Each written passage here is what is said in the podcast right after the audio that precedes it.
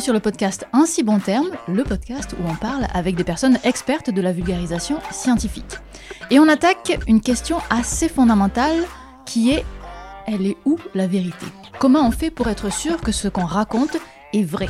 Que ce soit dans le cadre de la vulgarisation ou même dans le cadre de la recherche, souvent, il y a un travail de fond, de vérification des sources, de les recouper entre elles. Et je connais assez bien ce processus dans le cadre de sciences dites dures, entre guillemets, je mets des guillemets là-dessus. Par contre, comment ça se passe dans euh, l'histoire, par exemple, là, je sais pas. Il y a des vérités, certes, mais il y a aussi des choses qui sont difficiles à prouver de façon certaine. Alors, comment on fait? Comment on juge de ce qui est vrai et de ce qui ne l'est pas? Et quel est le niveau de preuve nécessaire? Toutes ces questions, je les ai posées à Manon Bril, qui est historienne de formation, qui a une chaîne YouTube d'histoire appelée C'est une autre histoire, et sur laquelle elle s'attache à préciser à chaque fois quels sont les faits prouvés et ceux pour lesquels on manque un peu de preuves. Au moment de l'enregistrement, nous sommes à Paris, début septembre 2022. Manon et moi, on se connaît depuis euh, plusieurs années parce qu'on évolue euh, toutes les deux dans le monde du YouTube culturel, on va dire. Mais je découvre réellement comment la recherche bibliographique, que ce soit dans le monde de la recherche ou dans le monde de la vulgarisation, comment est-ce que ça fonctionne en histoire. Et depuis cette euh, conversation, je vous avoue que je ne regarde plus vraiment les vidéos d'histoire de la même façon. Il faut dire qu'elle nous explique tout ça en si bons termes. Comme je te disais, moi je sais faire des vidéos de vulgarisation scientifique, mais plutôt côté euh, physique, on va dire. Et je sais comment fonctionne la recherche et je sais quel raccourci je fais. c'est très conscient mon affaire. Mhm. J'ai aucune idée quand je regarde une vidéo d'histoire de où est-ce que toi tu as fait des raccourcis, qu'est-ce mhm. qui est la vérité, qu'est-ce qui est de l'opinion. Donc, on va peut-être commencer euh, d'abord avec euh, le penchant pas vulgarisation, mais le penchant recherche. comment est-ce qu'on arrive à une vérité et je mets des mhm. guillemets dans mhm. les airs, euh, en histoire. En fait, en gros, euh, le travail de, des historiens et des historiennes, c'est euh, se poser une question. Donc, ça va être là. En fait, en vrai, c'est assez proche de je sais plus euh, ce que quel pote de haute discipline me, décrivait comme méthode, moi je trouve, mais en gros on va faire une espèce d'hypothèse, donc une problématique. Euh, je vais en inventer une claquée exprès pour l'exemple, mais euh, est-ce que la guerre des rondoudous a bien été gagnée par les rondoudous, mais peut-être que c'est les Pikachu qui, enfin tu vois, j'invente un truc claqué exprès, qui avait un rôle sous-jacent invisibilisé dessous? Ok Donc on va aller chercher dans les sources qu'on peut avoir. Donc les sources, c'est c'est pas euh, les ouvrages écrits par les collègues, ça on appelle ça la bibliographie. Euh, même si dans le langage courant tu dis ma source c'est machin, mais voilà. Mhm. Mais les sources en histoire, c'est euh, tout le matériel que tu as pour analyser, à analyser surtout pour répondre. Donc c'est énormément d'archives et de sources écrites, mais ça va dépendre de ton sujet. Il y a le matériel fourni par l'archéologie, si euh, ça se prête à ton sujet. Donc ça, c'est la, la recherche des petites euh, traces physiques euh, diverses et variées que les archéologues exhument de sous terre ou autres d'ailleurs. Il y a ça, il y a aussi, ça, ça, ça évolue au fil de la discipline, les témoignages oraux, donc la mémoire, etc. D'ailleurs, ça a été très longtemps considérées comme des sources pas euh, utilisables et donc euh, mises de côté. Et on en est totalement revenu depuis un moment parce que en fait on dit bah c'est pas parce que c'est oral que c'est pas utilisable. Euh, juste il faut appliquer dessus un regard critique particulier. Mais en fait en, vrai tu fais ça aussi avec une source écrite. C'est pas parce que c'est écrit que c'est pas subjectif ou que c'est pas. C'est juste que c'est mmh. figé à un moment dans le temps. Là où, en effet, une parole racontée, racontée, elle va peut-être se déformer, mais ça ne veut pas dire que tu peux pas euh, euh l'utiliser. Mm. Oui, voilà, et, que tu peux pas l'analyser avec euh, une méthodologie pour questionner qu'est-ce qui potentiellement est déformé, qu'est-ce qu'on peut garder ou non, comme tu fais pour un texte, en fait. Hein, tu fais pareil, tu fais qu'est-ce qui, qu'est-ce que peut-être l'auteur avec son prisme, il a déformé ou non. En fait, en vrai, c'est pareil. Donc, en gros, il y a ça. Euh, on a toutes les sources, donc on essaye de euh, pour répondre à cette hypothèse, rassembler toutes les sources. Des fois, le problème, c'est qu'il n'y en a pas beaucoup. Si tu travailles sur les périodes lointaines, notamment la préhistoire, c'est hyper dur. Mhm. Donc là, c'est beaucoup de plus d'hypothèses que de réponses. Et donc, on, analyse tout ça et on essaye de voir si, euh, déjà, si on peut répondre à la problématique avec certitude ou non, euh, si notre hypothèse de base, elle est validée ou, ou, pas, et en fait, on a des surprises en analysant tout ça. On essaye de faire attention à tous les biais qu'on peut avoir, et c'est ça qui fait euh, penser à plein de gens que c'est subjectif l'histoire et en fait non, euh, on peut pas, c'est des opinions, pas des vérités, etc. En fait, en gros, il y a des choses qu'on peut établir avec certitude parce que il y a beaucoup de sources qui le recoupent, donc il n'y a pas de raison. En fait, ce serait euh, incohérent ou euh, comment dire de l'ordre de la théorie du complot de douter qu'il y ait autant de sources différentes qui parlent de euh, oui, Rondoudou premier a bel et bien existé, par Mhm. exemple. Mais euh, il y a des fois où il n'y a pas beaucoup de sources, donc là, éventuellement, on- bah, en gros, on a des blancs, tu vois, on a des trous à, à remplir, et des fois, on peut pas. Et quand on peut pas, bah, dans ce cas, on peut euh, proposer des, des hypothèses de pensée. Donc, les historiens et les historiennes disent, bah, moi, ça me paraît très cohérent que ce soit ça. Voilà, c'est mon idée. Je dis pas, c'est ça qui s'est passé, mais je, j'imagine ce schéma-là, et puis les collègues en discutent, etc. Voilà. Euh, en fait, en gros, on dit en histoire, c'est pas parce qu'on peut pas euh, avec certitude euh, attester que ça s'est passé qu'on peut pas y réfléchir. Mhm. Et donc, on va pas publier en disant ça s'est passé. On va dire bah je pense que euh, peut-être c'est ça. Enfin ça, ça me paraît très cohérent. J'écarte ça parce que nana, etc. Et puis il y a un autre collègue qui répondra en disant avec l'avancée des recherches, euh, la- éventuellement les nouvelles sources découvertes, etc. viendra recouper euh, ou euh, proposer une hypothèse nouvelle et euh, innovante parce que bah, la discipline, elle se, muscle aussi au fur et à mesure. Elle s'enrichit de toute la méthodologie qu'on établit au fil des siècles. Ça date du 19e siècle à peu près, l'instauration de l'histoire comme une discipline scientifique. Avant, c'est un mélange plus complexe de des gens qui racontent les mémoires des puissants, en gros, ou des grands événements de leur nation, etc. C'est aussi pour ça qu'on associe ça à pas mal de subjectivité. Mais à partir du 19e siècle, euh, il y a une méthodologie plus rationnelle qui se met en place. Néanmoins, c'est le 19e siècle, donc c'est le début la discipline et tout. Il y a énormément de biais encore, et au fur et à mesure, depuis, depuis cette période-là, ben, en fait, on, on affine nos méthodes et on, et on déconstruit certains trucs qu'on avait estimés euh, valides avant, notamment avant. On s'intéressait surtout aux grands hommes, aux grandes batailles et tout, parce qu'en fait, il y a aussi une dimension euh, politique de faire l'histoire de la nation à une époque où, où la France, elle se constitue euh, dans la forme moderne qu'elle a aujourd'hui, etc. Et donc ça, bah, petit à petit, on commence à dire notamment, oui, mais faire euh, pas que l'histoire des grandes batailles et des puissants ou euh, de nos gros cerveaux, mais aussi de la vie quotidienne, c'est aussi intéressant, ça a aussi de la Mhm. valeur, etc. Donc il y a ce à quoi on s'intéresse qui s'élargit de plus en plus. Comme je disais par exemple avec les sources, euh, euh, tu vois, les sources orales, bah, ça allait vachement avec ça de non mais c'est juste des paysans qui racontent, euh, ça n'a aucune valeur. Et en fait on dit bah si, ça a une valeur, euh, il faut l'étudier euh, avec beaucoup d'attention pour décortiquer ce que, encore une fois, on peut en tirer ou non, mais, euh, mais c'est tout aussi digne d'être étudié parce que, en fait, euh, la petite histoire la- ou la micro-histoire qui est se concentrer sur des, des points très très précis, contrairement à la macro-histoire qui fait du très global, euh, c'est éclairant de comment la vie quotidienne c'est à tel endroit, à tel moment. Et en fait, la vie quotidienne de monsieur, madame, tout le monde, c'est c'est les trois quarts, euh, enfin Mhm. 90% de la vie euh, en France, tu vois, bien plus que les quelques puissants, quoi. Bref, donc tout, la, discipline, elle se structure au fur et à mesure. Mais en gros, tu fais ça, tu fixes une hypothèse, tu regardes ce que tes collègues ont fait avant, bien sûr. Mhm. Tu vas te positionner, euh, toi, dessus en disant, bon, est-ce que ça, c'est nouveau Ou, tu vois, euh, personne n'a travaillé sur ça, tiens, il faudrait compléter. Ou alors, le dernier qui a travaillé sur ça, ou la dernière, ça commence à dater. Euh, maintenant, on regarde euh, tel éclairage nouveau et tout. euh, ça serait bien de revenir dessus. Et, euh, et voilà. Et ensuite, on en tire, bah, si on peut, des conclusions sûres, parce que oui, il y a plein de choses qu'on a établies avec certitude. Si on peut pas, bah, on fait des hypothèses, mais on dit que c'est des hypothèses. On les, on les tient pas pour Mhm. euh, vérité. Et voilà. Du coup, les, les historiens et les historiennes, dans, quand je t'entends en parler, que ça devienne des, des experts et des expertes euh, des biais, en fait.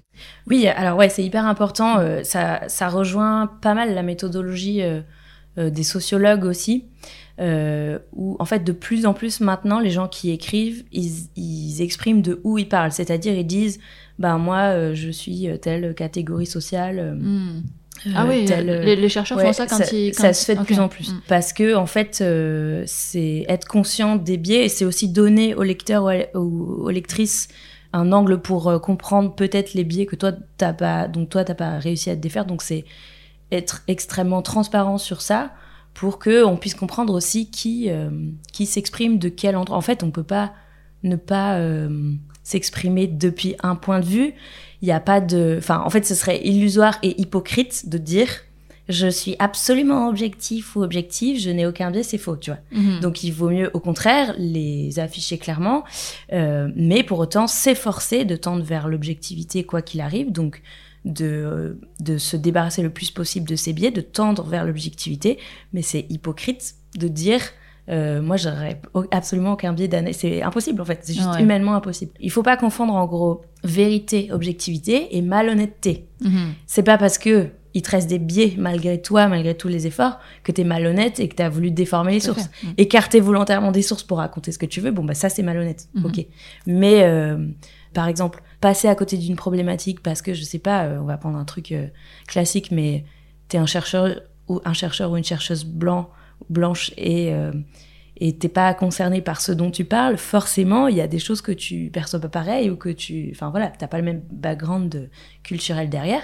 Donc c'est pas forcément grave, ça t'empêche pas forcément d'en parler, mais c'est juste que tu dis, moi je parle de, de ce point de vue-là, euh, et, euh, et, au moins tu es transparent dessus, encore une fois. Comme ça, les autres en face pourront compléter, pourront. Voilà. Ça, c'est une partie du biais où. Alors, je sais pas depuis quand, combien de temps on est conscient de ça, mais si tu dis que les gens, les gens le font de plus en plus, c'est qu'il y a vraiment une conscience de, de ce biais personnel. Tu as aussi une notion de, de biais dans les euh, sources que tu utilises, comme tu disais. Le, ah oui, ce qui est dans ce sens-là, tout à fait. Ouais, mais c'était, je voulais dire les deux sens. Donc, en fait, c'est pour ça que je dis ça devient des experts du biais, parce que mm. les, les chercheuses les chercheurs prennent une source. Sans, sans arrêt en train de la critiquer, à dire à quel point est-ce que euh, c'est vrai à chaque, ou pas. À chaque source, il faut se demander, bon, un texte lambda, tu vois, je sais pas moi, un texte de loi édité à tel moment et tout, faut se demander qui a écrit ce texte à destination de qui mm-hmm. euh, et dans quel contexte. Donc tu genre voilà une loi, euh, la loi de Rondoudou au premier qui a dit ok les euh, j'ai plus de nom de Pokémon. Les salamèches euh, n'ont pas le droit de manger euh, des carottes, c'est nul. Bon bref, il faut réfléchir à OK, c'est quoi le contexte? Et ben là en fait, ça fait 100 ans que euh, les salamèches, en fait, euh, ils sont euh, opprimés par les rondoudous, nanana, que eux, ils ont développé leur commerce de carottes et qu'ils s'en sortent comme ça dans la société. Donc, faut considérer tout mhm. ça, tu vois. Et il faut se dire, ok, c'est des rondoudous à destination de qui? À quel endroit aussi géographique ça se passe? C'est un endroit où il y a beaucoup de salamèches, donc nanana. Enfin, tu vois. Il faut se poser toutes ces questions quand tu analyses un texte et il faut, si possible, le mettre en comparaison avec euh, d'autres euh, sources ou éléments qui se passent à ce moment-là pour voir que donc tu as, le texte de loi édité par les rondoudous et dans la presse pro salamèche tu as euh, des articles qui qui donnent le contre-pied et qui expliquent pourquoi c'est une loi oppressive. Enfin tu vois bref. Donc mhm. il faut essayer de en, permanence se demander qui qui écrit pourquoi à destination de qui et à quel moment à quel endroit. Tu disais au tout début que il y avait une différence entre les sources que tu utilises que tu utilises, que les chercheurs mhm. utilisent, chercheurs et chercheuses, euh, et euh, le travail des collègues, la bibliographie. Mm. Mais quand est-ce que c'est de l'histoire et quand est-ce que ça devient des collègues? Alors oui, au bout d'un moment, euh, ouais, ouais, bonne question. Bah là, les frontières, elles sont plus. En fait, c'est-à-dire que au bout d'un certain temps, on considère que le travail, il est trop périmé entre guillemets, mhm. il est trop vieux, genre vraiment Hérodote, historien de l'Antiquité bah c'est pas un collègue là maintenant tu vois. Mhm. c'est une source de l'époque à analyser etc mais je pense que il y a il y a des passages où c'est pas euh, enfin il y a des, des, certains siècles où c'est pas euh, une catégorie super tranchée non plus tu vois. C'est une frontière poreuse euh, quand on quand on travaille sur en effet un ouvrage d'historien du 19e siècle bah on peut se demander si on l'utilise comme une source ou comme un livre de collègue mais en fait de toute façon on en vient au même travail qui est de se demander euh, pourquoi il a écrit ça à ce moment-là, etc. Comme tu vas faire en fait en vrai aussi avec les travaux de tes collègues d'il y a 10 ans, tu vois, 20 mhm. ans. Tu vas te dire, bah oui, mais parce qu'à ce moment-là, il n'y avait pas encore le bouquin de machin qui était sorti, donc il parle de ça, mais depuis, euh, ça enfin, tu vois. Mhm. En vrai, c'est des mots de vocabulaire pour euh, juste faciliter, savoir de quoi on parle quand je dis mes sources, c'est ça. Est-ce que je suis en train de parler de des livres que j'ai lus euh, pour ma biblio, pour ma culture G historique, euh, justement comprendre le contexte qui entoure, donc mes pères ou euh, bah, les archives du 19e siècle que je dépouillais. Mais il y a des moments où ça peut être dans les deux catégories et tout. Mais en gros, il y a dans quel contexte historiographique, donc l'historiographie c'est la bibliographie que enfin c'est la connaissance historique que tes collègues ont établie, et toi tu dois t'inscrire là-dedans pour que ton ta recherche ait un sens il faut que tu, comme je disais, que tu répondes à une nouvelle question ou que tu renouvelles quelque chose qui a été fait. Donc ça, c'est les, c'est la bibliographie et tu te, tu t'inscris là-dedans. Et après, les sources historiques, c'est qu'est-ce qui répond à ton sujet. Mais des fois, il y a des trucs hyper méta, évidemment, si tu fais euh, de l'histoire euh, des sciences, de l'histoire, euh, mhm. de l'histoire. Donc, ouais, ouais. Du coup, être historien ou historienne, parce que quand tu as des sources à analyser, tu as des sources archéologiques, tu as des sources euh, orales, tu as des sources écrites, est-ce que ça veut dire qu'il faut aussi être linguiste et puis archéologue Est-ce que ça veut dire que tu dois souvent te nourrir des, travaux des, des travaux des, des linguistes et des archives suivant ton sujet Mhm. Moi, par exemple, j'ai travaillé, je suis historienne et pas historienne de l'art, mais j'ai travaillé sur les images et du coup, j'ai utilisé beaucoup de, de travaux d'histoire de l'art. Mhm. Mais c'est juste que c'est pas les mêmes euh, questions posées, en gros. Euh, moi, par exemple, je me suis pas du tout intéressée à euh, la dimension artistique des images que j'étudiais. Est-ce qu'elles mhm. avaient une valeur artistique ou non Mais j'avais besoin de lire les les livres d'histoire de l'art qui parlaient de ces périodes-là pour comprendre pourquoi. Euh, moi, je travaillais plutôt sur l'histoire des idées, c'est-à-dire quelle symbolique avec cette image-là l'artiste il a voulu euh, euh, représenter. Mais du coup, j'ai besoin de lire sur c'est quoi le courant historique, à le courant artistique à l'époque, pourquoi il utilise cette façon-là de de peindre machin. Mais par contre, est-ce que c'est une œuvre d'art notable ou non? Ça, ça m'intéresse pas en tant mhm. qu'historienne.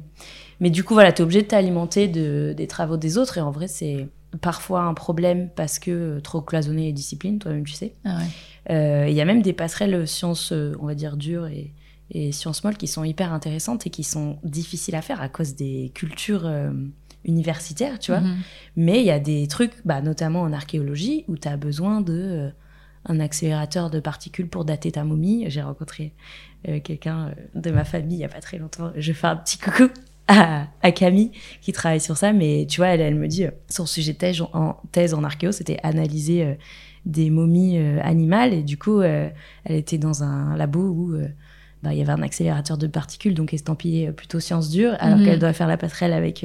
Enfin, ses résultats vont servir à, aux sciences humaines. Enfin, en vrai, ces catégories, elles sont souvent artificielles. Et, mais le problème, c'est que ça cause des fois des cloisonnements qui empêchent. Euh, enfin, en fait, ça m'est arrivé plusieurs fois de lire un truc de je sais pas quoi et de me dire putain, mais c'est trop dommage que cette personne n'ait pas lu. Euh, l'ouvrage d'histoire euh, de référence sur ça parce que là ça donnerait un éclairage indispensable et du coup elle mm. passe à côté de tel truc parce qu'elle a creusé que dans sa propre discipline. J'ai pas d'exemple en tête à te donner mais tu vois.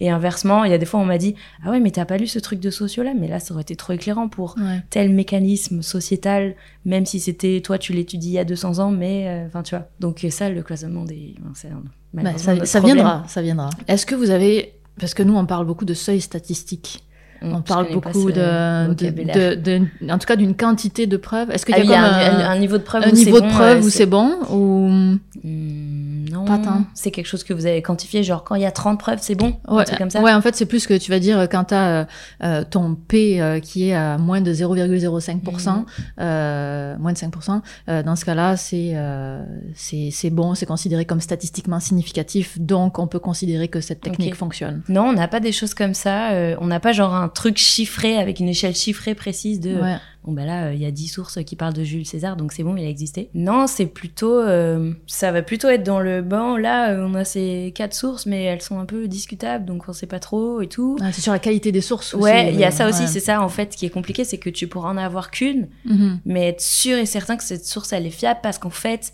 dans cet ouvrage antique l'auteur il a aussi parlé de tel truc et on sait pour d'autres raisons cet autre sujet qu'il en a parlé de manière extrêmement fiable.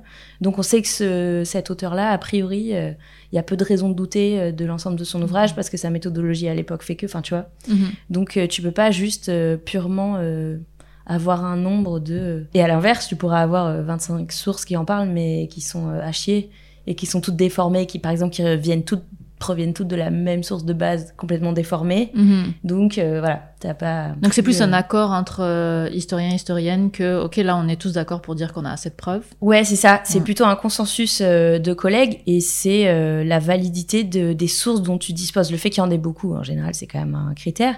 Mais encore une fois, si tu les analyses toutes une par une et que tu te rends compte qu'elles sont, qu'il n'y en a aucune qui est valable, ben du coup ça mhm. tient pas quoi.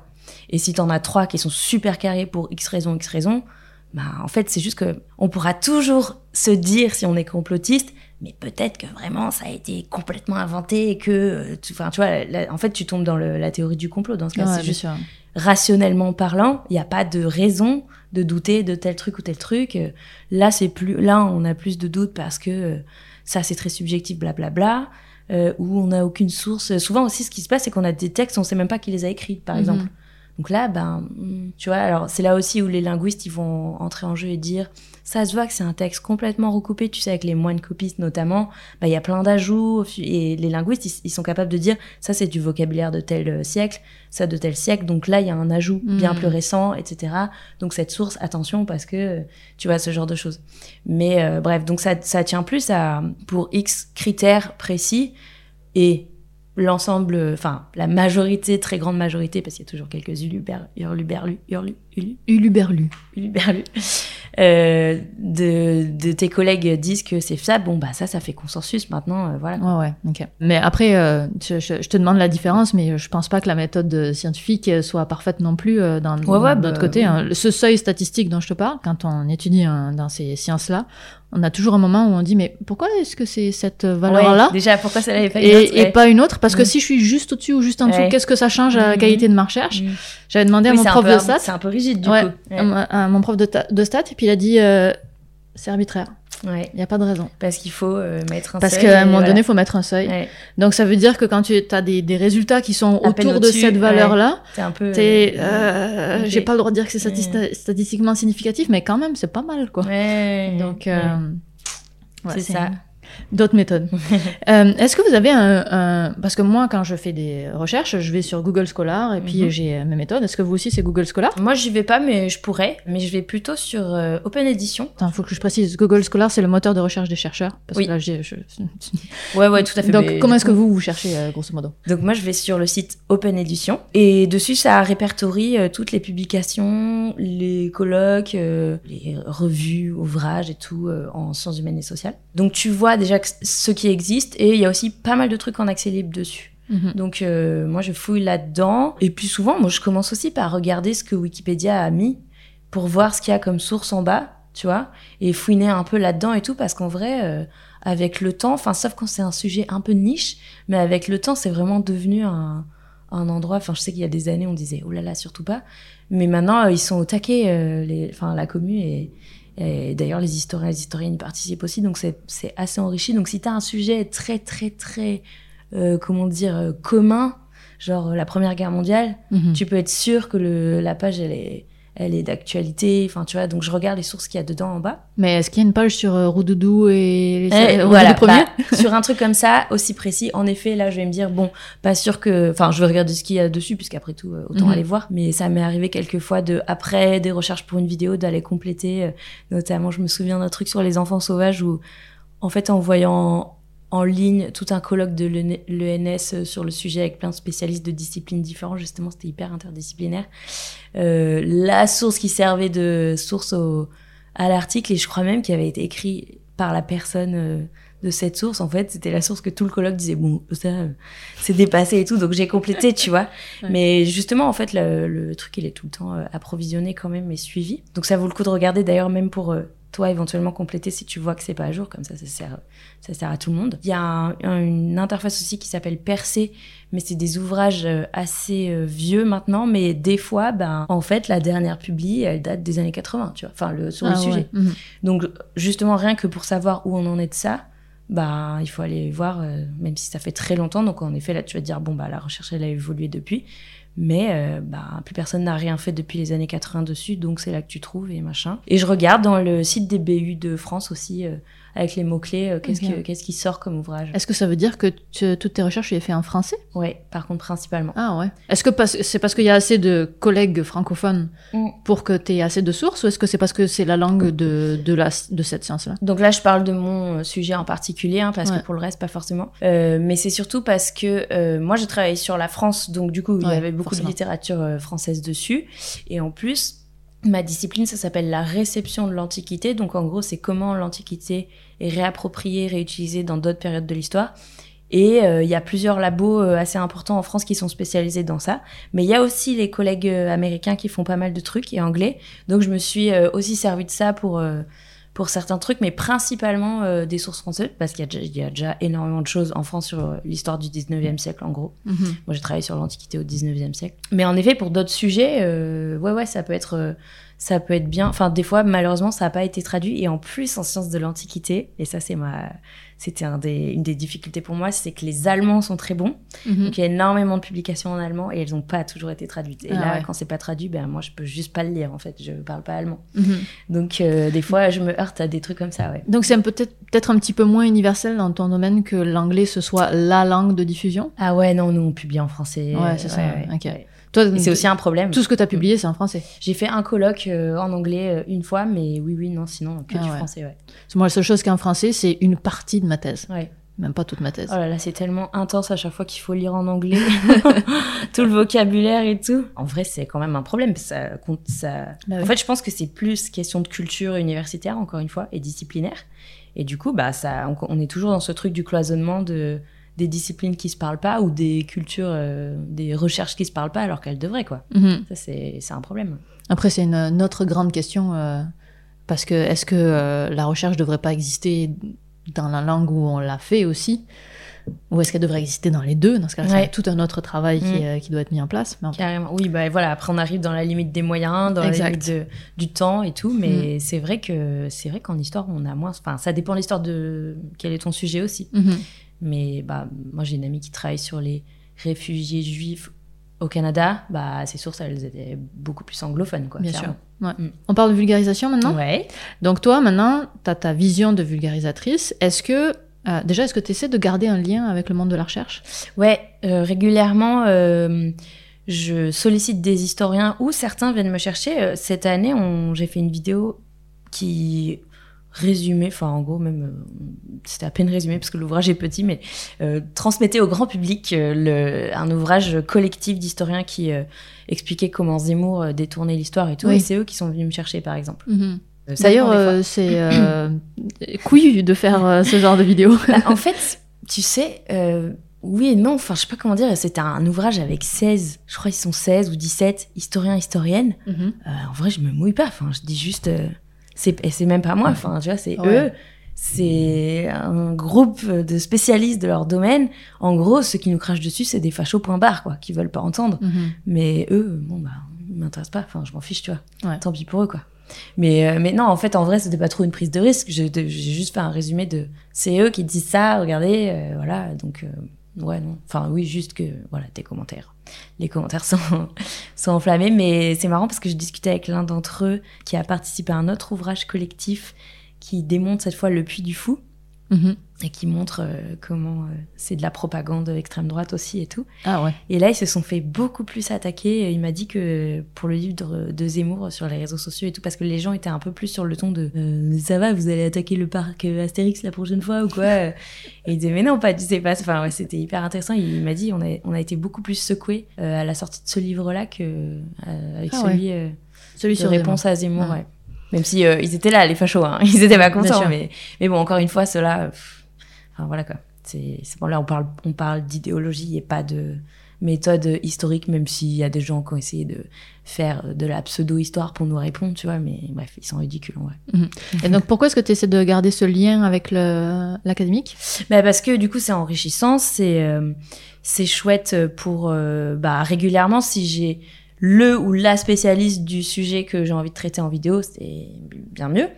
Euh, sinon, je travaille avec un, quand même un recherchiste qui est super, Vincent, euh, qui est agrégé d'histoire. Et du coup, comme il est agrégé, ça veut dire qu'il a réussi à, il a des capacités d'avaler énormément de trucs. Donc c'est une bête à concours, un minimum, vu que euh, l'agrégation c'est difficile. Et puis ça veut aussi dire qu'il enseigne dans le secondaire, donc il a des super capacités de vulgarisation. Les profs, ils sont, Ouais. ils sont des bons vulgarisateurs, vu que Secondaire, c'est lycée, euh, ça secondaire, c'est lycée, ouais. Mais bref, en tout cas, il enseigne, euh, enfin, c'est collège, lycée et, et prépa. Donc, euh, il enseigne à, à des, un public jeune, donc il, il sait bien faire et à la fois les synthèses et à la fois bachoter euh, plein de gros livres d'histoire Mhm. technique et tout. Donc, c'est c'est trop bien parce que ça me fait un généraliste pour euh, des sujets régulièrement. Je lui dis, je veux répondre à ça. cherche s'il te plaît. Et de temps en temps, c'est super aussi si j'ai le ou la spécialiste de tel sujet. Par exemple, justement, bah, là, comme l'exemple du livre pour Zemmour, en fait, vraiment, j'ai juste euh, redonné ce que eux ils avaient écrit et ils sont en interview dans la vidéo. Et euh, ben plus tard, j'ai voulu faire un, j'ai été contactée pour faire avec un groupe de musée un sujet sur la guerre. Et comme dans ce groupe-là, il y avait un spécialiste d'une mutinerie qu'il y a eu pendant la Première Guerre mondiale, bah tu vois, je l'ai recontacté vu que j'avais son contact en disant, hey, tu veux bien me faire la doc? Euh, C'était un travail rémunéré à chaque fois, bien sûr. Mais voilà, c'est trop bien si tu peux avoir sous le coup de, des fois ils sont pas accessibles ou ils répondent pas ou ils ont autre chose à faire et tout, ou tout, tout simplement tu les connais pas. Mais euh, de temps en temps, avoir euh, le ou la spécialiste qui a sorti un truc récent, bah, c'est trop bien, quoi. Quand tu fais ton, ton travail de vulgarisation, tu utilises tes, les méthodes que tu utilisais quand tu faisais la recherche finalement. Ce qui est probablement pas le cas de toutes les personnes qui vulgarisent en histoire, j'imagine. Ou euh, est-ce que c'est un peu obligé? Bah écoute, les autres, je sais pas ce qu'ils font, mais mm. mais oui, sinon moi c'était la même méthode. Je lisais plein de trucs et je faisais un entonnoir. Et mais maintenant je délègue mes recherches de plus en plus parce que en fait j'ai plus le temps. Mm-hmm. Malheureusement, c'est si long. Enfin bref, voilà. C'est long les recherches. Hein. Bah, c'est ce qui prend le plus de temps en fait. Donc c'est très très long et puis euh, j'ai énormément de charge mentale de plein de trucs donc j'ai besoin d'avoir ma tête euh, qui repose un peu. Mais sinon oui, quand de temps en temps c'est moi qui en fais un. Bref, enfin c'est moi qui fais la doc. Oui, tu fais pas plus rien. Là. non non, je fais pas du tout plus rien. Mais en fait euh, non, mais ça me dérange pas en fait que ce soit pas moi qui soit à l'origine de toutes les. Au début j'avais un un peu du mal à me dire je vais lâcher ça comme si euh, c'était moins euh, noble. C'est débile. Mhm. Juste, il y a des gens qui ont bien fait ce travail-là, point barre. Et moi, mon travail maintenant, c'est de traduire la synthèse qu'ils ont fait euh, avec un style qui me plaît, accessible, etc. Tu vois, c'est ça mon travail aussi, quoi. Et comme de toute façon, je suis pas spécialiste de ces sujets-là, je veux dire, quand c'est mon propre sujet, ok, mais là bon bah c'est quelqu'un d'autre qui a fait la doc, c'est quelqu'un d'autre qui a fait la doc, tu vois. Mais bref, mais sinon ouais, même façon de faire. En gros, je regarde euh, c'est quoi les ouvrages de référence sur la question, euh, est-ce qu'ils ont été discutés par les collègues? Régulièrement, il y a un ouvrage qui sort et puis en fait, euh, il y a la communauté historienne qui fait ah ouais bof pour telle raison telle raison. Mhm. Donc si c'est le cas, j'essaye de, de parler pour de pourquoi ça fait débat. C'est ça, tu viens amener de la nuance. Ouais, bah ouais, carrément. Mhm. C'est quelque chose d'ailleurs que je trouve que tu fais particulièrement bien de dire où est le consensus, puis quand est-ce qu'il y a de la nuance et quand est-ce que ce qu'on retrouve pas partout euh, dans, ou en tout cas dire, en tout cas le minimum c'est de dire bon eux dans ce livre-là ils disent ça, voilà minimum. Et si tu vois que le livre il est très euh, critiqué et tout, bah là par exemple j'ai un script qui arrive sur euh, les femmes préhistoriques Mhm. Il y a un ouvrage qui est sorti qui s'appelle Lady Sapiens, qui fait beaucoup de débats. N'est-ce pas? Et du coup, j'ai fait, j'ai fait un, bah, un, entonnoir des pour et des contre et de pourquoi pour essayer d'en, dégager ce qui fait consensus entre les détracteurs du livre et ce qu'il y a dans le livre. Il y a quand même des choses sur lesquelles euh, les gens ont dit, bon, bah ça, oui, d'accord. Mhm. Euh, et, voilà. Et le reste, je dis, bon, ça, ça, dans le livre, il dit ça, mais en face, ça répond ça. J'ai aussi eu quand même la re-réponse des gens du livre, euh, etc. Donc voilà, je dis, les éléments, c'est ça. Moi, je suis pas archéologue ou préhistorienne, mais sachez que le débat, il est celui-là. Bah, là, tu m'as tellement teasé, euh, j'ai envie de savoir parce que c'est donc c'est un. Est-ce que tu peux résumer ce que c'est euh, la problématique autour de Lady Sapiens? Alors, le, la problématique autour de Lady Sapiens, c'est de dire pendant très longtemps la recherche, la recherche en archéologie, elle a été euh, assez sexiste avec les œillères du 19e siècle et justement un biais qui n'était pas du tout conscientisé par les spécialistes à l'époque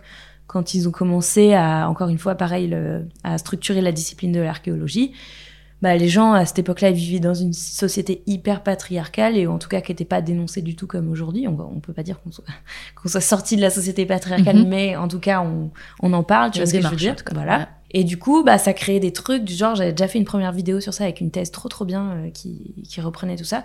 Ça a créé des trucs du genre, quand on trouvait euh, un squelette euh, d'humain préhistorique, on faisait, oh là là, il y a plein de d'attributs riches et précieux, ça doit être un chef. Et en fait, plus tard, on peut refaire des analyses un peu plus poussées, ADN ou des os ou de machin, et on fait ah, ah en fait, c'est une femme. Et en fait, on se rend compte que juste de base, on avait euh, supposé que c'était un chef parce que, euh, bah, juste en fait, euh, à cette époque-là, on, on, c'est même pas qu'on veut pas que ça soit une femme ou, quoi, c'est juste qu'on même pas on y a pensé, tu vois. Mhm.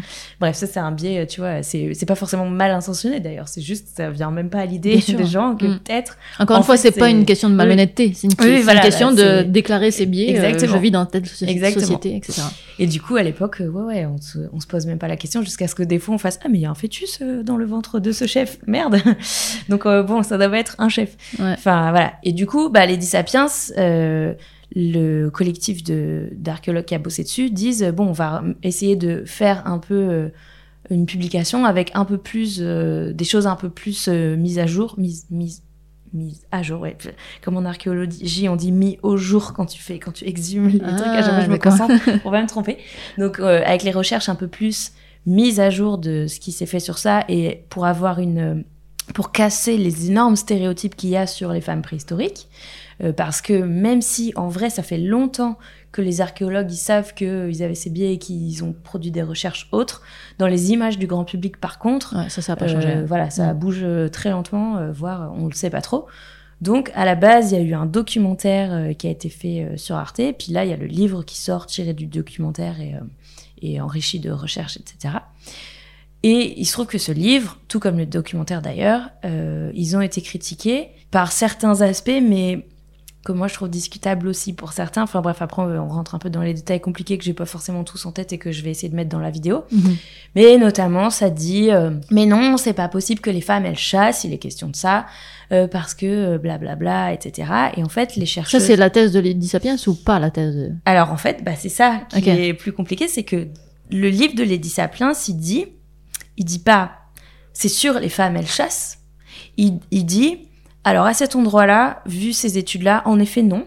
Mhm. Mais on, sait que euh, tel, euh, parce que ça, ça, se nourrit beaucoup de l'ethnologie, la préhistoire, euh, la science de la préhistoire aussi lointaine. En gros, en gros, ça dit, bah on sait par l'ethnologie qu'il y a des endroits où oui, les femmes elles chassaient ou elles ont chassé ou machin. Donc on peut pas dire de base que c'est sûr que nulle part les femmes elles ont chassé. Regardez, ça existe là. Mhm. Et en face, ils répondent non mais là, vous prenez un micro-exemple pour en conclure que euh, les femmes, elles ont chassé. Et dans le livre, en vérité, ils disent pas c'est sûr, elles ont chassé. Ils disent juste peut-être on pourrait ne pas euh, de base assumer que enfin elles disent mm. à cet endroit-là vu les études en effet non genre en, en Europe occidentale enfin en plus c'est pas juste chasser c'est chasser avec des armes de jet etc mais elles disent Peut-être que euh, les femmes, elles ont quand même participé, par exemple, à chasser d'une autre façon, c'est-à-dire poser des pièges, rabattre les animaux. Enfin, tu vois, la chasse aussi, qu'est-ce que c'est la chasse? Euh, Parce que on s'est concentré que sur euh, les trucs de gros bourrins, parce que comme d'hab, c'est ça qui est, qui est valorisé et vu comme. Mais en fait, bon, voilà. Et en fait, elles, elles ont souvent dit, peut-être qu'on ne devrait pas faire la conclusion trop hâtivement et laisser ouvert. Et mhm. ça a été pris régulièrement comme, vous avez dit qu'elle chassait mais non, c'est pas ça qu'on a dit. On a juste dit. Ah, et regardez comme vous êtes épidermique, comme par hasard, sur ce sujet. Enfin bref. Mhm. Et il y a d'autres trucs où ils disent, bah là, vous avez mis en avant euh, cette étude-là et quand même, elle est vraiment pas très fiable.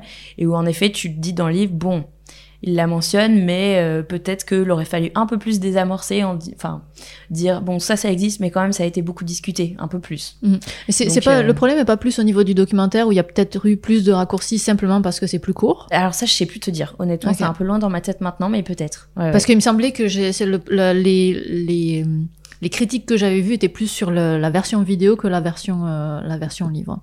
Peut-être. je peux me tromper. Peut-être, peut-être, mais du coup, je me suis concentrée surtout sur le livre, vu que c'est ça que j'ai utilisé. Mais justement, ça euh, pose la question des, des raccourcis quand, quand, quand, on fait euh, une vulgarisation. Et en plus, c'est vrai que sur un documentaire, c'est assez compliqué parce que tu, mhm. comme tu crées une image, quand bien même tu dis, encore une fois, ceci est une hypothèse et euh, voilà, ben en fait tu imprègnes une image quand même dans la tête des gens. Mm. C'est compliqué. Mais en même temps, comment on fait si on peut pas faire d'image parce que voilà oh là, enfin. Mm. Et justement, la vidéo, elle parle de ça parce que c'est une vidéo, enfin la vidéo que je prépare, c'est une vidéo que je fais en collaboration avec un étudiant en, école scientifique, enfin qui vient de terminer son cursus d'ailleurs. C'est quoi une école euh, scientifique? En pardon, en étudiant en école scientifique, un étudiant en illustration scientifique. Ah d'accord. qui est à l'école Estienne. J'ai compressé les deux trucs. Enfin, qui vient de terminer donc Milo, Milo Laville. Et donc, euh, bah en fait, euh, la vidéo, elle commence par l'autre jour pour faire une vidéo. Je voulais illustrer avec des images de femmes préhistoriques. Et en fait, pour trouver des images de femmes préhistoriques un peu fiables sur Google Images, il y a ça. Il y en a quatre là du CNRS. Et après, euh, il y a, euh, voilà, euh, tu sais, les femmes hyper érotisées, mhm. hyper sexy, tirées par les cheveux mhm. par terre, les films, la culture pop. la famille pierre à feu. Voilà, exactement.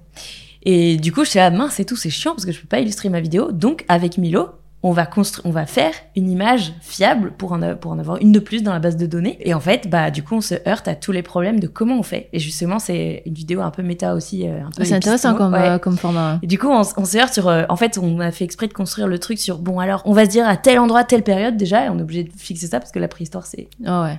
des large, milliers ouais. d'années euh, sur euh, toute la planète, donc ça veut rien dire euh, une femme à tel endroit et une. Enfin bref, donc on dit à tel endroit, à tel moment, probablement, elle, elle doit être un peu, euh, bah c'est plus, les gens ils sont plus euh, carrés, mastoc qu'aujourd'hui, donc elle doit être assez grande, elle doit avoir euh, apparemment plutôt les yeux bleus, mais euh, euh, la peau foncée, les cheveux crépus, etc. Donc on fait un, un truc robot. Peut-être qu'elle chasse. Ah, en fait non, la recherche dit c'est plus compliqué. Bon, ok, on lui met pas un truc alors. Et bref, et à la fin on en sort une image et on fait, en fait, en vrai, une seule image de femme préhistorique pour toutes les femmes préhistoriques. Bah c'est une, enfin c'est une erreur entre guillemets, mais aussi si on veut faire une image, on n'a pas le choix Bien que sûr. faire des choix. Mm. Et bref, donc euh, on finit avec plein de por- portraits euh, Ah, de plein de femmes pour essayer de garder cette idée de attention, c'est un exemple précis. mhm.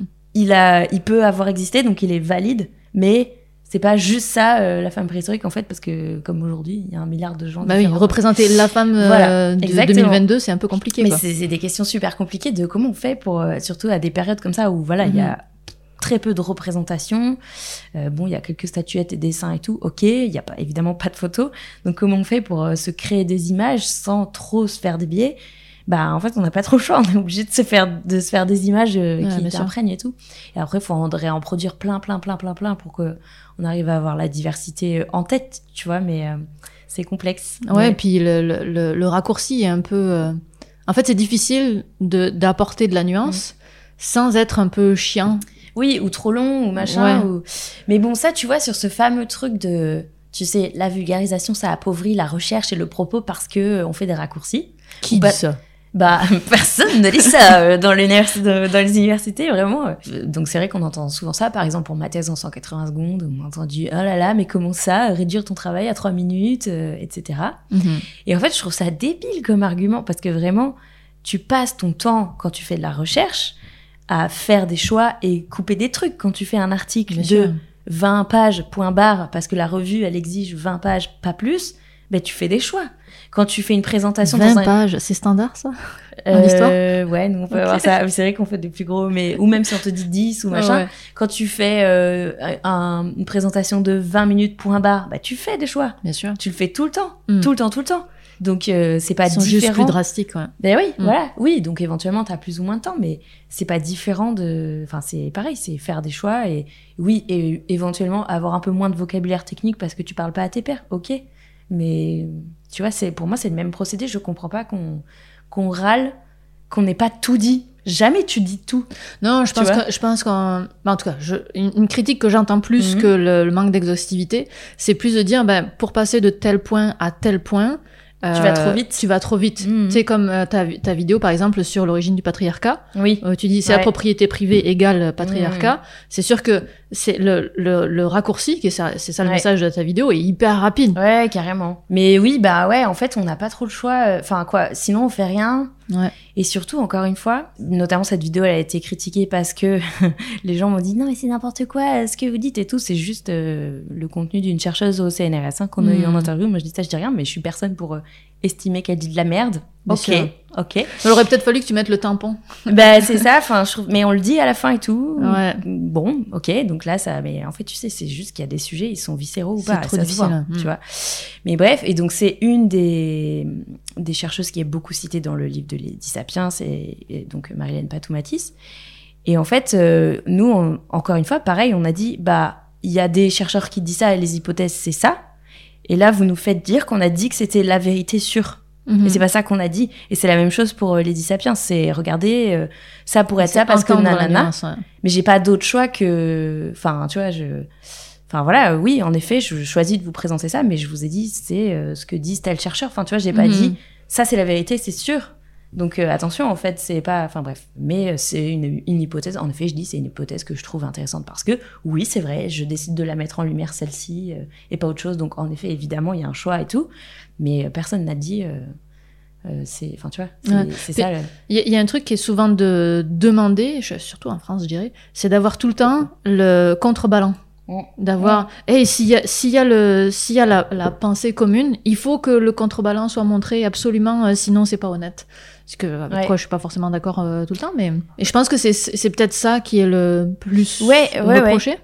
Euh, c'est peut-être ça qui est le plus reproché, mais euh, Bah, en, gé- en général, tu fais, ce- tu fais ce travail d'ajouter de, la nuance et de, de Ouais, dire, voilà. mais tu- disons qu'il n'y a pas le même poids forcément qui est apporté. Oui, alors Bah, ça c'est sûr. ce qui est normal. Ouais, ouais, bien sûr. Et puis en effet, bah, c'est un dessin animé, donc du coup, euh, on est obligé de compresser parce qu'en fait, moi je peux pas faire plus de 4-5 minutes d'animation et tout, donc il faut faire des choix. Et moi j'essaye, mais bon, peut-être c'est pas réussi, hein, je sais pas, tu vois, mais j'essaye de bien dire. C'est euh, telle hypothèse qui est mise en avant dans cet épisode-là, euh, euh, avec les sources dedans, machin. Enfin, Mhm. tu vois, bon, bref. Moi, je trouve que tu le dis bien. Mais, euh, ça de malhonnêteté, je comprends pas qu'éventuellement tu dises alors attention, peut-être qu'on devrait aussi parler de ça. Ok, Mhm. mais dire euh, vous êtes des menteurs, euh, vous voulez déformer pour là, là. Alors vraiment non, ça c'est pas ce qu'on a voulu faire en tout cas. mhm. On peut dire peut-être vous avez pas assez nuancé, why not, Ouais. mais pas. euh, tu vois, tout de suite, t'es taxé de malhonnêteté comme si t'avais sûr. volontairement voulu. euh, nanana. Mhm. Enfin bref, moi, ça, je m'en fous. Enfin, tu vois, je m'en fous que ça vienne bien du néolithique ou pas, le patriarcat. Tu vois, je m'en branle. Enfin, Ouais. j'ai pas d'action dans le néolithique pour. tu vois ce que je veux dire Donc, euh, bon, juste, je dis ça parce que ça me paraît intéressant, mais enfin, bref. Mais la, la nuance, euh, en fait, elle est aussi euh, un peu chiante parfois. Tu vois, j'ai une Mm. ma vidéo qui sort euh, demain, mais qui sera sortie depuis des mois au moment où ce podcast Ouais. sortira. C'est sur l'addiction au smartphone. ouais.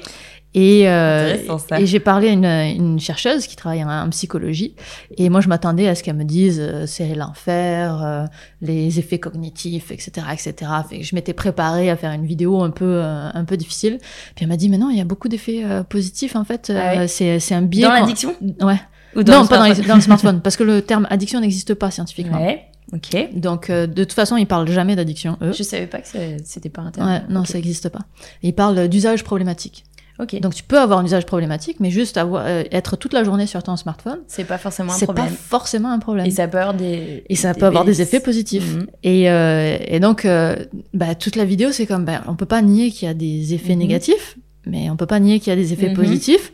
Conclusion, ça dépend. oui, voilà. Oui, bah, on finit Mais- tout mais du- comme ça. Mais Oui. du coup, la vidéo est super chiante, entre guillemets, parce que t'arrives et à la fin, c'est comme, bon. bah, Ouais, mais hum, c'est pas vraiment grave qu'on n'ait pas de. Enfin, Mais- c'est peut-être un truc de science dure de vouloir conclure, tu vois. Non, mais. Nous, on a l'habitude de faire. Ben, on sait pas, mais c'était intéressant d'y réfléchir. Mais je suis complètement d'accord avec ça. C'est plus, euh, moi, je trouve que le- la problématique elle est plus dans le, la transmission du message. C'est beaucoup plus facile de transmettre un message qui est tranché Ouais. que de transmettre un message qui est nuancé. Carrément, Donc c'est plus à ce niveau-là que. Oui, oui. Et c'est là où on va t'accuser d'avoir euh, un parti pris et tout, alors qu'encore une fois, tu fais non, non, regarde ce que j'ai vraiment dit. J'ai dit, euh, voilà. Mhm. Euh, alors oui, peut-être que j'ai mis plus en avant ça que ça, d'accord. Mais je, je te l'ai pas donné pour vérité ou machin. Enfin, ça dépend des fois. Des fois, oui. Des fois, on est sûr. Des fois, machin. ça. Mais bref. Je vais juste finir avec une question du euh, public. T'as travaillé avec des plus jeunes, hein T'as euh, fait t'as des été programmes prof- pour, euh, Non, ah, t'as oui. été enseignante. prof des euh, écoles, Prof des euh, écoles, c'est ça. Primaire, maternelle, mais il y a longtemps, ouais. Primaire et maternelle. Donc on Mm. enseigne l'histoire aussi dans ces- bah, en maternelle, non, mais en primaire, ouais. En primaire, ouais. Vu que tu as vu les enfants comment ils réagissaient et que tu es vulgarisatrice aujourd'hui, il y a des passages de l'histoire qui sont un peu violents. Oui. Comment est-ce qu'on fait pour les ajuster aux enfants? Ou est-ce qu'on doit les ajuster aux enfants? Ben non, oui, c'est la Shoah et tout, notamment, euh, c'est enseigné depuis longtemps à l'école et c'est hyper important et c'est pas euh, édulcoré, quoi. Enfin, c'est- C'est pas, en tout cas de mes souvenirs à moi, c'était pas assez édulcoré. ouais, c'est, mais c'est. Alors nous, quand on était jeunes, on était en plein dans justement ce, cette tendance historique à, en fait, en gros, par rapport à la Seconde Guerre mondiale, c'est particulièrement, euh, c'est la mémoire douloureuse euh, d'un événement, d'un trauma collectif et tout. Donc c'est le rapport à l'enseignement et l'état à, cette, à ce, cet événement-là et a beaucoup euh, changé au fil du temps. Dans, dans un premier temps, il y a eu un déni de Ok, on était tous des résistants comme par hasard, Mm. une fois qu'on s'est débarrassé du, du régime de Vichy et, et des nazis et tout. Et ensuite, petit à petit, il y a eu ce qu'on appelle le, le devoir de mémoire. Donc, c'est plutôt dans les années 80-90 que ça commence, où on dit, en fait, euh, il faut qu'on... Enfin, avant, il y a déjà les trucs de les mémoriaux pour surtout pas oublier, merci aux soldats, et euh, et il y a plein de gens qui sont morts, etc. Et ensuite, petit à petit, il y a eu reconnaître la responsabilité de la France dedans. Mais pour ça, en fait, il faut du recul parce qu'il faut que les, les, bah, les gens concernés, ils soient plus... euh, dans, au pouvoir parce que sinon ils vont jamais reconnaître qu'ils ont participer, enfin tu vois que ce Ouais. soit des nouvelles générations de politiques, euh, en gros ils se mouillent pas à dire euh, oui, bon, c'est vrai, l'État français a participé à ça, même s'il y, y, aura toujours d'ailleurs des, des, négationnistes et des révisionnistes, malheureusement. Mais c'est Chirac en. C'est Chirac en quoi? C'est dans les années 90, je crois, son discours où il reconnaît pour la première fois officiellement que oui, l'État français a collaboré, ou enfin ouais, où c'est dit par euh, l'État et pas juste euh, les gens ou les historiens. Et du coup, bah là, ça passe dans l'enseignement, ce truc de devoir de mémoire où il faut. Donc nous, en gros, on a grandi dans une période où il fallait que les enfants euh, ils, se rappellent bien de ça pour que plus jamais les adultes de mmh. demain ils refassent ça et avec des trucs des fois assez durs d'ailleurs en mode une volonté de choquer quasiment. Ouais, voilà, il y a, y a ça. Tu sais, il y avait cette histoire de vouloir faire parrainer un enfant juif déporté par un enfant euh, d'aujourd'hui et tout. Enfin, tu vois, c'est aussi très lourd et pas forcément euh, d'ailleurs efficace ou. Enfin bref, donc ça avait plein de trucs comme ça. Euh, donc nous, on a été, on a été à l'école dans ce, dans cette période-là aussi. Mais je pense qu'aujourd'hui, c'est quand même, toujours très central. Mais je sais pas tellement comment c'est enseigné au collège je l'ai pas eu. Moi, je me souviens d'en parler avec mes élèves. Euh, tu vois, par exemple, j'avais trouvé un outil pour rentrer dedans parce qu'évidemment, c'est dur. Hein. Genre, je leur ai pas montré une nuit et brouillard que c'est euh, le documentaire où tu vois. Enfin, on a été beaucoup à être traumatisés au collège avec ça parce que bah, il est trop important ce documentaire parce qu'il montre des images des camps et tout. Mais du coup, c'est très dur. Je me souviens, j'ai des images de ces charniers avec le bulldozer qui qui euh, passe au milieu de corps et des corps et des corps comme si c'était euh, plus du tout des êtres humains, mais euh, vraiment, euh, tu vois, je sais pas, un truc organique, mais mm. tu vois, des gens extrêmement maigres. Et en fait, tu, en fait, tu mets du temps à comprendre que ce bulldozer, il est en train de passer au milieu de corps. Enfin, mm. c'est des images horribles comme ça où on te montre. Ça, c'est du savon fait avec de la graisse de juif et tout. Enfin, tu vois, c'est mm. horriblissime, mais super important. Mais du coup, moi, j'ai pas montré des trucs comme ça en primaire parce que quand même, c'est hardcore. Mais on avait, je leur avais fait travailler sur, en leur expliquant ce que c'était la Seconde Guerre mondiale, je leur avais fait travailler sur des extraits de Mouse, la BD euh, qui raconte, euh, tu sais, avec les souris et les chats. Mhm. Tu vois ou pas? C'est un grand classique. Euh, c'est, ça a été fait par le fils d'un gars qui a été qui était juif pendant la Seconde Guerre mondiale. Je me souviens plus s'il a été déporté ou pas. Mais bref, en gros, c'est un, un, mec de génération d'après qui a fait une bande dessinée pour raconter ça, où les personnages euh, les juifs, c'est des souris et les nazis, c'est des chats. Si je me souviens bien de sais, c'est un peu la ligne euh, un peu Disney, euh, mais pas enfin comment dire les premiers Disney tu sais un peu cartoon voilà mais ça parle de enfin il y a un contraste entre la ligne claire un peu de la bande dessinée et le sujet très très violent. Et euh, du coup je, je, je, leur avais sélectionné certains passages qui parlaient de ça notamment des passages où euh, les souris elles se cachent ou euh, machin mais pas les plus gore non plus parce que bon voilà c'est des petits donc c'est quand même c'est difficile et tout, mais donc tu trouves des supports autres et tout, mais c'est quand même super important de, moi je pense. Donc tu t'en parles, mais tu bah, l'enrobes. Mais tu, tu, bah, tu l'enrobes de choses plus douces. Je sais pas si c'est le mot enrober parce que Enfin, il n'est pas question de diminuer euh, cette. Ce... Bah, déjà, on n'est pas forcément obligé de montrer des images euh, qui vont te laisser euh, une marque traumatisante et tout, mais mhm. déjà, on parle avec des mots et tout, expliquer ça, et peut-être commencer tôt pour au fur et à mesure pouvoir intégrer le truc. Mais bon, c'est quand même super important qu'on en parle vite parce que oui, c'est ça que les humains ils ont fait quoi. Mhm. Donc, enfin, c'est super important. Après, je suis pas Enfin ouais, moi je me souviens d'utiliser ce support-là et pas à tous les passages de la BD parce qu'il y en a qui sont vraiment trop gore et tout.